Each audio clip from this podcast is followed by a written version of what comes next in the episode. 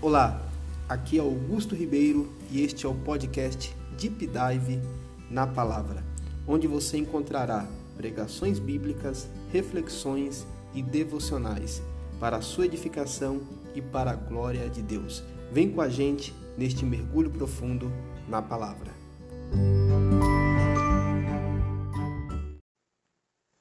Peço aos irmãos para abrir a sua Bíblia no livro de Atos, capítulo 2. Nós iremos ler do versículo 22 ao versículo 36. Atos, capítulo 2, nós iremos ler do versículo 22 ao versículo 36. E se você quiser, pode deixar a sua Bíblia aberta porque no decorrer da pregação eu irei retornar ao texto algumas vezes. Atos capítulo 2, do versículo 22 ao versículo 33. E como eu já anunciei, é uma palavra que faz alusão à ressurreição de Jesus Cristo. Diz assim a palavra do Senhor: Israelitas, escutem o que eu vou dizer.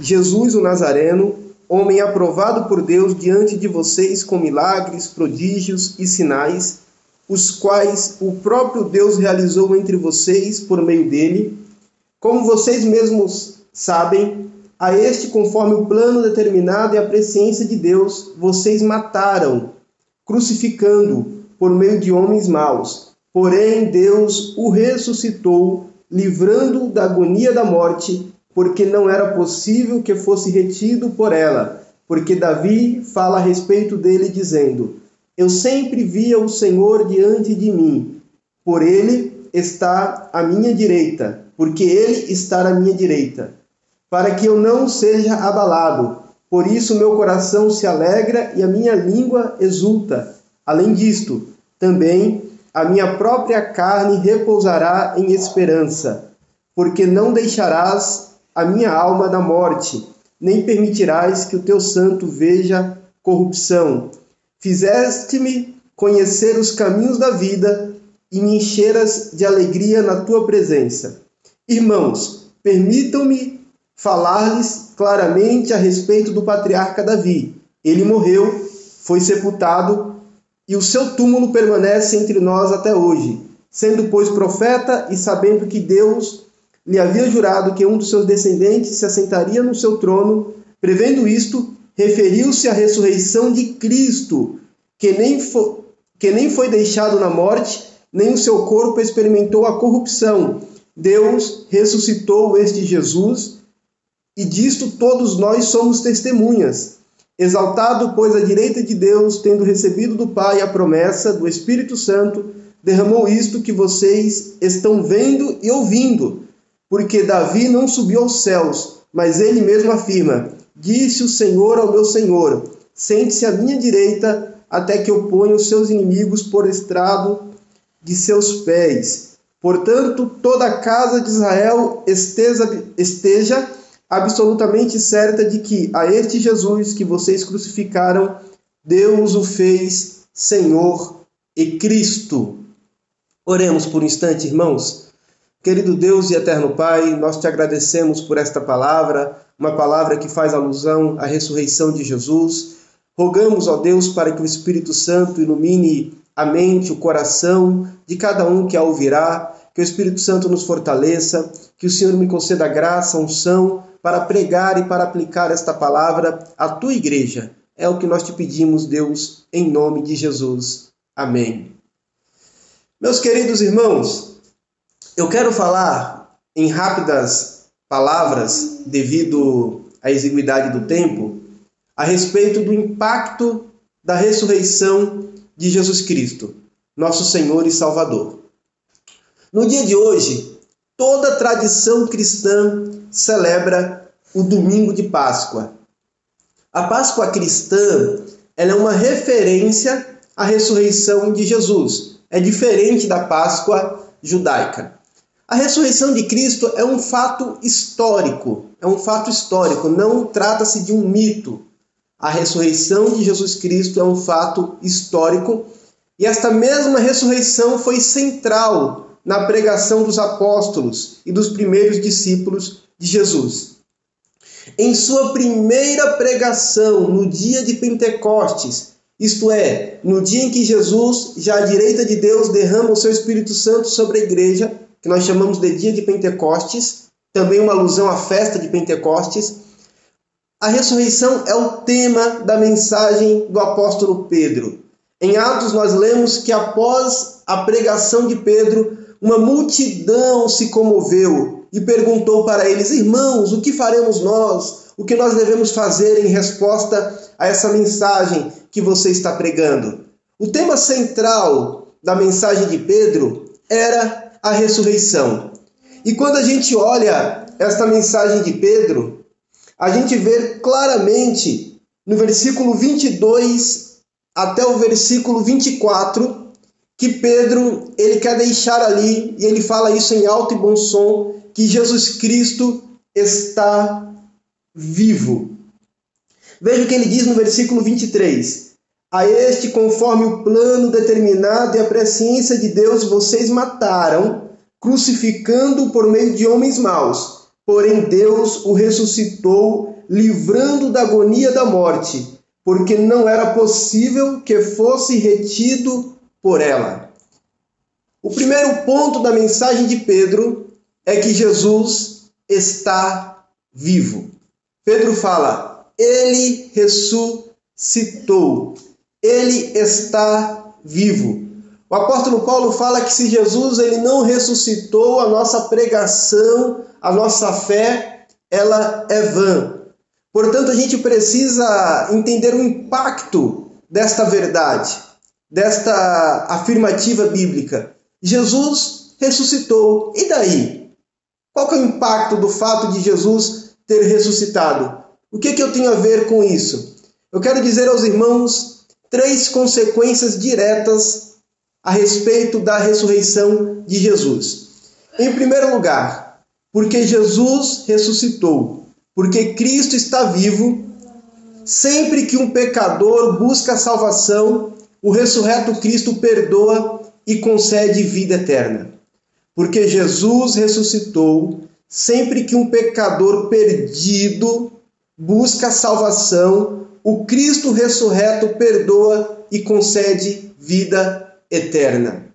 Em Romanos capítulo 10, versículo 13, nós lemos que todo aquele que invocar o nome do Senhor será salvo. Isto não seria possível se Jesus não estivesse, não tivesse ressuscitado.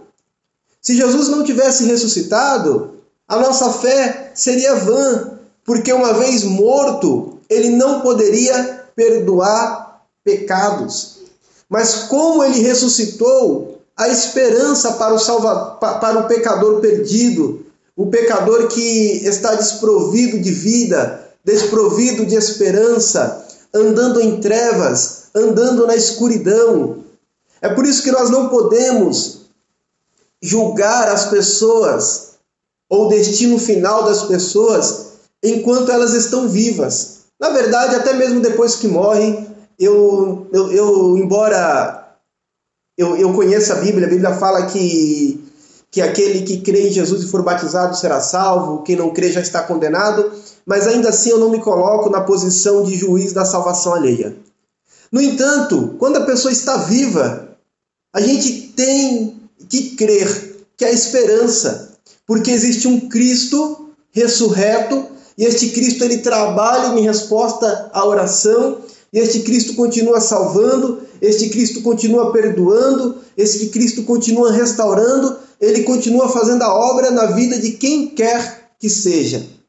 Então, a primeira consequência direta que impacta na vida das pessoas pelo fato de Cristo estar vivo é que ele continua operando a salvação na vida daqueles que necessitam, na vida daqueles que precisam de perdão, na vida daqueles que estão habitando em trevas, na vida daqueles que estão habitando na escuridão.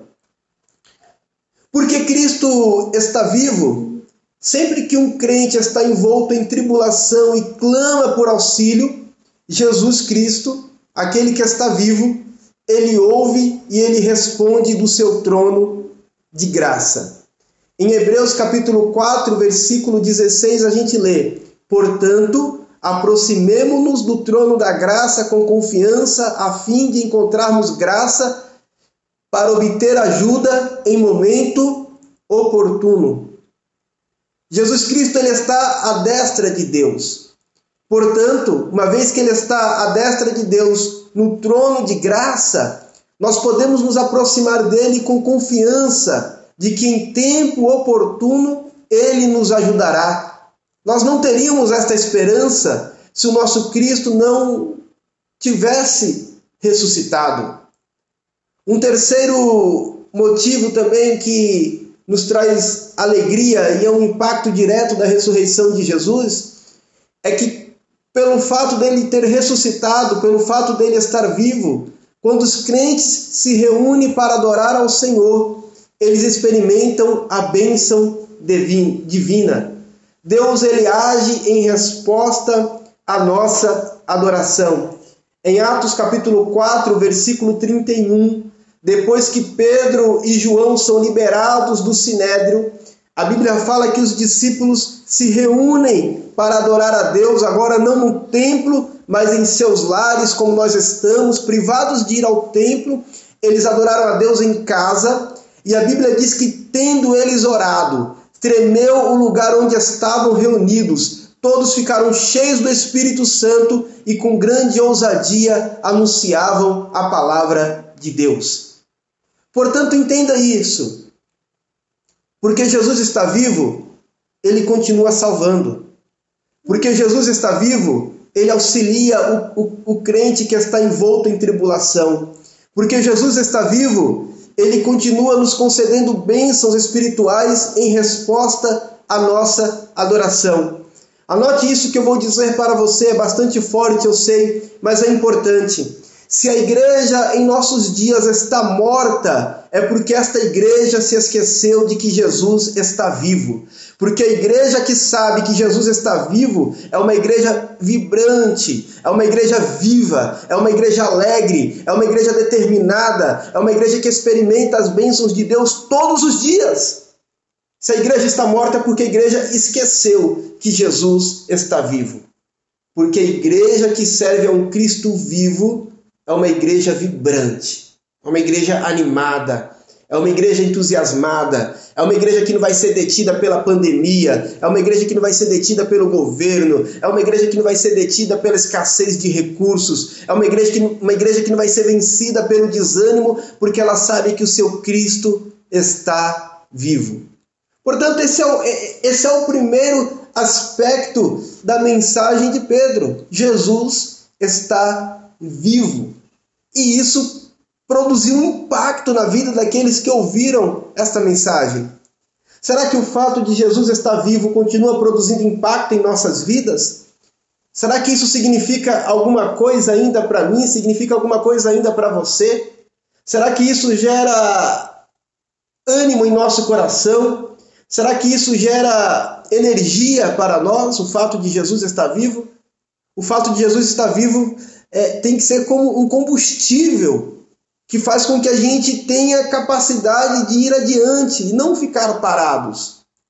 Veja bem, o apóstolo Pedro então ele afirma que Jesus está vivo, mas ele, ele avança na sua mensagem.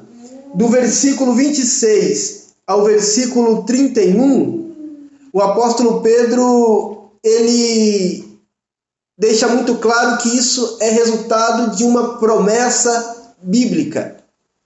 Ele traz ali à tona o Salmo 16 de Davi. Então a gente vê ali que o apóstolo Pedro ele está falando, olha, na Bíblia já havia uma promessa de que Jesus ressuscitaria. No Novo Testamento a gente também vê o próprio Jesus dizendo que ressuscitaria. É uma mensagem bíblica. É uma mensagem que está contida nas páginas das Escrituras. O apóstolo Pedro, ele traz este salmo e ele fala que o Jesus ele não veria a corrupção. E é, importante eu dizer aqui para os irmãos que naquele tempo, quando as pessoas elas eram crucificadas, elas não tinham direito ao enterro especial. Havia um vale ali, que era o Vale de Geena, ou o Vale de Inon, que aqueles que haviam sido crucificados, os corpos deles, os, cadáveres, eram jogados. Eles não tinham direito a um, a, a um sepultamento digno. Mas no caso de Jesus, não. Jesus ele tinha discípulos, Deus ele tinha discípulos ali no Sinédrio, José de Arimateia e Nicodemos, que cuidaram para que Jesus tivesse um enterro digno. Eles prepararam uma sepultura para Jesus. É por isso que a gente vê aqui no Salmo de que o corpo de Jesus não veria a corrupção. Ele teria tanto um sepultamento digno, quanto também ele não passaria por aquele por aquela situação vexatória que os que os demais que eram crucificados passavam. Então a ressurreição de Jesus, além de um fato histórico, ela é resultado de uma promessa bíblica. E a gente vê aqui também no versículo 32, quando veja, só recapitulando aqui, ó, no versículo 31, prevendo isto, referiu-se à ressurreição de Cristo, que nem foi deixado na morte, nem o seu corpo experimentou a corrupção. E no versículo 32 está escrito: Deus ressuscitou este Jesus, e disto todos nós somos testemunhas. Pedro estava dizendo: olha, existe uma promessa bíblica, existem relatos a respeito da ressurreição de Jesus, mas eu, e não somente eu, todos nós que estamos aqui, somos testemunhas da ressurreição de Jesus.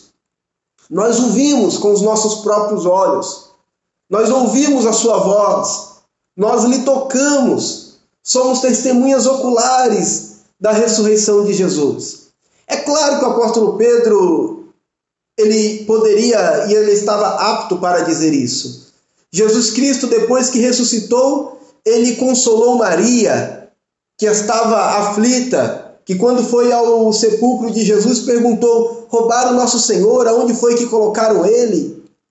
Depois ela o viu com seus próprios olhos. Jesus Cristo ele transformou o temor de seus discípulos que estavam duvidosos em fé, em devoção, pois os discípulos estavam com medo, não sabiam o que iria acontecer com eles, porque afinal de contas o seu Cristo havia sido morto. Mas Jesus apareceu para aqueles discípulos e transformou os temores em dúvidas. Jesus Cristo ele restituiu Pedro publicamente. Pedro que havia negado Jesus publicamente também, que tinha dito que não conhecia Jesus, ele foi restituído publicamente por Jesus. Um fato que não aconteceu aqui ainda nesse contexto, mas vai acontecer um pouco mais para frente. Jesus Cristo ele transformou a vida de, de Saulo, que era um perseguidor da igreja, e passou a ser pregador. Então aqueles homens eles poderiam dizer: "Nós somos testemunhas de que Jesus está vivo". Em Mateus capítulo 28, versículo 20, Jesus Cristo ele disse para os seus discípulos: eu estarei com vocês todos os dias até o fim dos tempos. Portanto, cabe mais uma pergunta também para a nossa reflexão. A nossa certeza a respeito da ressurreição de Jesus, ela é uma certeza cognitiva? É uma certeza racional? porque nós aprendemos na escola bíblica dominical e porque nós lemos na Bíblia, é importante a gente aprender na escola dominical e é importante ler na Bíblia também. Mas você não pode ficar só aí. Você experimentou o Cristo ressurreto?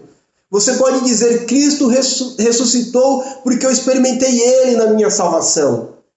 Cristo ressuscitou porque Ele me batizou no Espírito Santo.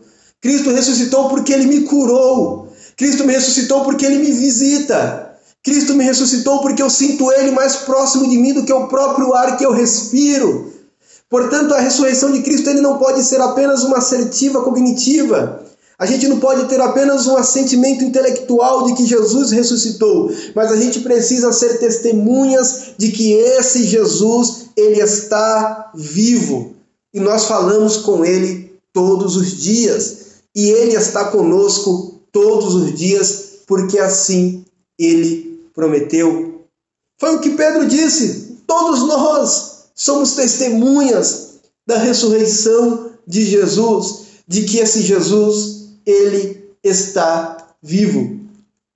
E aí é maravilhoso, irmãos, quando a gente ler aqui o versículo 36, que ele diz assim: Portanto, toda a casa de Israel esteja absolutamente certa de que a este Jesus que vocês crucificaram, Deus o fez Senhor e Cristo.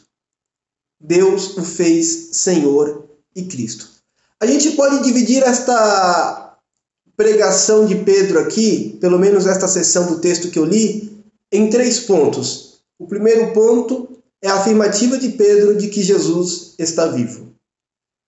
O segundo ponto é a afirmativa de Pedro de que a ressurreição era uma promessa bíblica. E o terceiro ponto é de que, uma vez que Jesus está vivo, e uma vez de que a ressurreição é uma promessa bíblica, Deus o fez Senhor e Cristo. A palavra Cristo é uma expressão que significa ungido, escolhido por Deus. Está relacionada ao caráter messiânico e salvífico de Cristo. A palavra Senhor está vinculada ao senhorio. E é uma palavra muito forte naquela época em que se declarava que César é Senhor. E ele está dizendo: não, Deus o fez Senhor.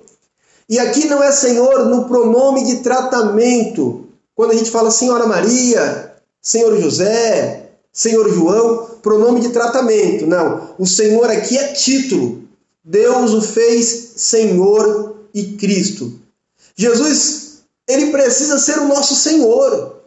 E como Senhor, é ele quem manda. E nós obedecemos. Se ele fala vai para a direita, vai para a direita. Se ele fala vai para a esquerda, vai para a esquerda.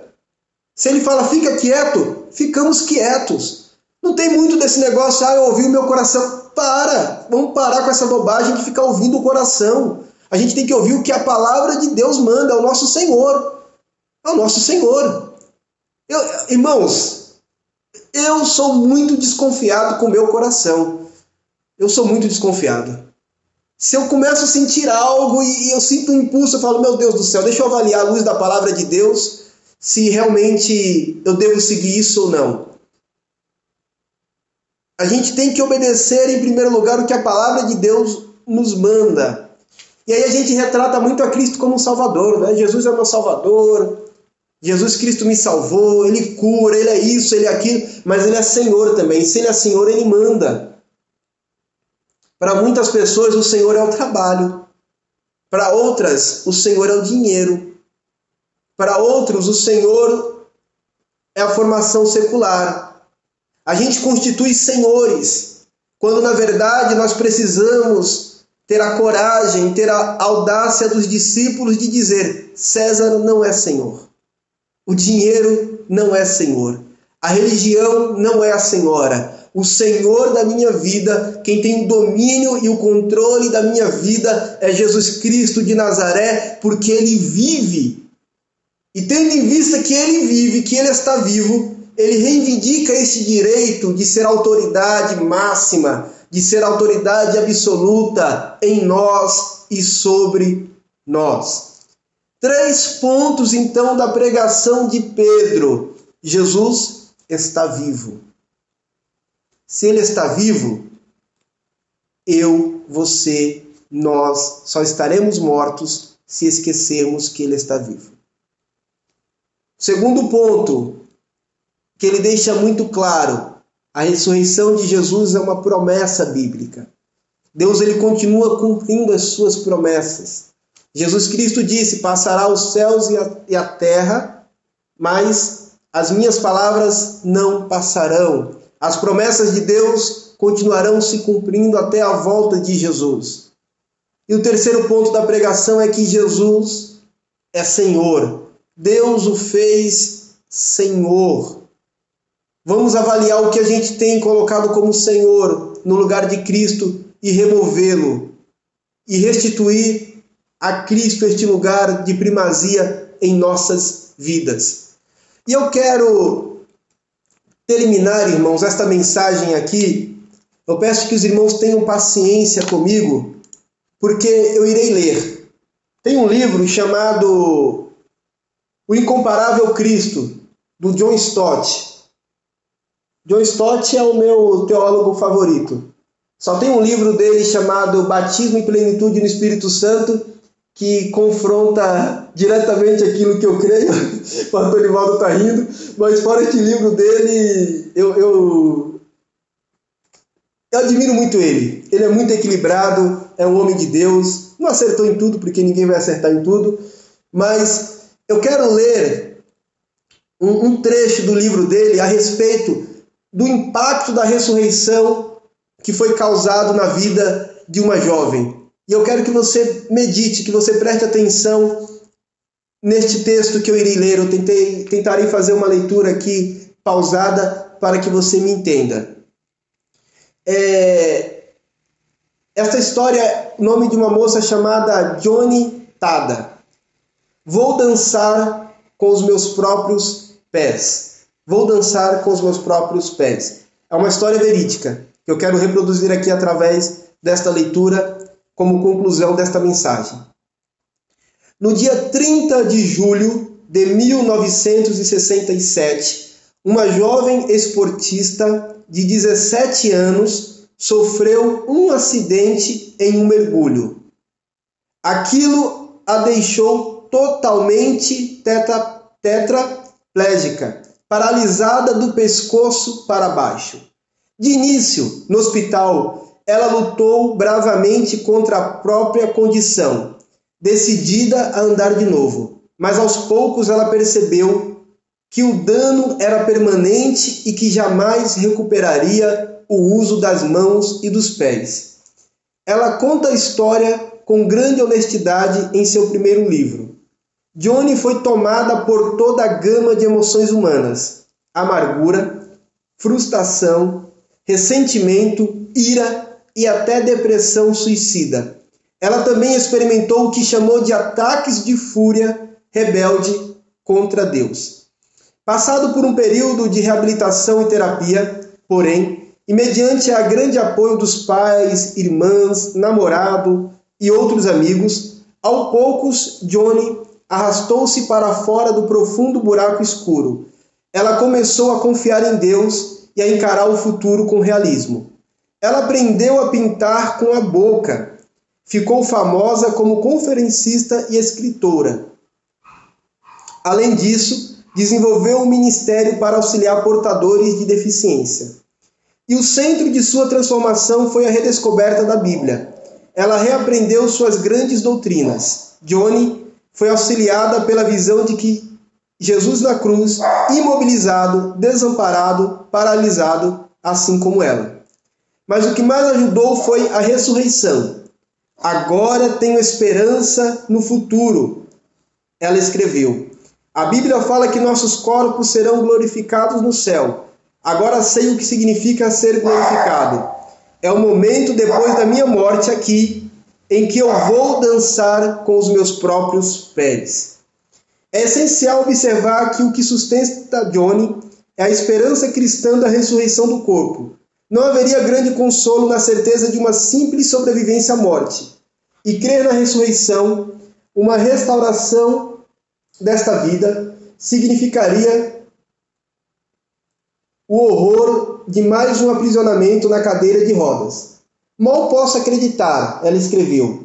Eu com dedos definhados e tortos, músculos atrofiados, joelhos retorcidos e sensibilidade nenhuma dos ombros para baixo, um dia terei um corpo novo, leve, reluzente, revestido de justiça, forte, deslumbrante.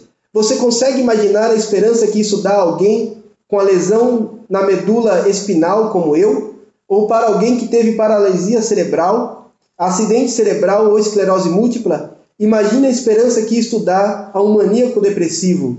Nenhuma outra religião, nenhuma outra filosofia promete novo corpo. coração ou mente. Só o Evangelho de Cristo faz com que os sofredores encontrem essa esperança incrível. Para finalizar, ela disse: Johnny descreve que numa convenção cristã, em que o pregador, ao final de sua mensagem, pediu ao auditório para que todos se ajoelhassem para orar, ela observou enquanto obedeciam, mas claro, ela não podia obedecer. Assim não conseguiu parar de chorar. Para ela era difícil, porque ela estava acostumada a ajoelhar para orar. Então lembrou-se da ressurreição. Ela escreveu: Sentada ali, lembrei-me de que no céu serei livre para pular, dançar, chutar e fazer aeróbica. E embora tenha certeza de que Jesus ficará deliciado em me ver na ponta dos pés, há algo que planejo fazer e que pode alegrá-lo ainda mais. Se possível, em algum lugar, em algum momento antes da festa começar, em algum momento antes dos convidados serem chamados à mesa do banquete nas bodas do cordeiro, a primeira coisa que planejo fazer com as minhas pernas ressuscitadas é cair sobre os joelhos, gratos e glorificados, e em silêncio vou me ajoelhar aos pés de Jesus de Nazaré, meu Senhor e Salvador. Glória a Deus. Jesus está vivo, irmãos. Jesus ele ressuscitou. Glória a Deus. E é por isso que, que nós precisamos seguir adiante. Eu tenho certeza que nós temos lutas, dificuldades, tribulações, mas nenhum de nós aqui experimentou esta situação desta menina.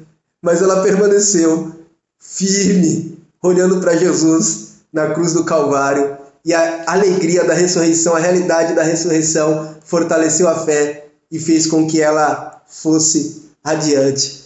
Quantos podem dizer glória a Deus?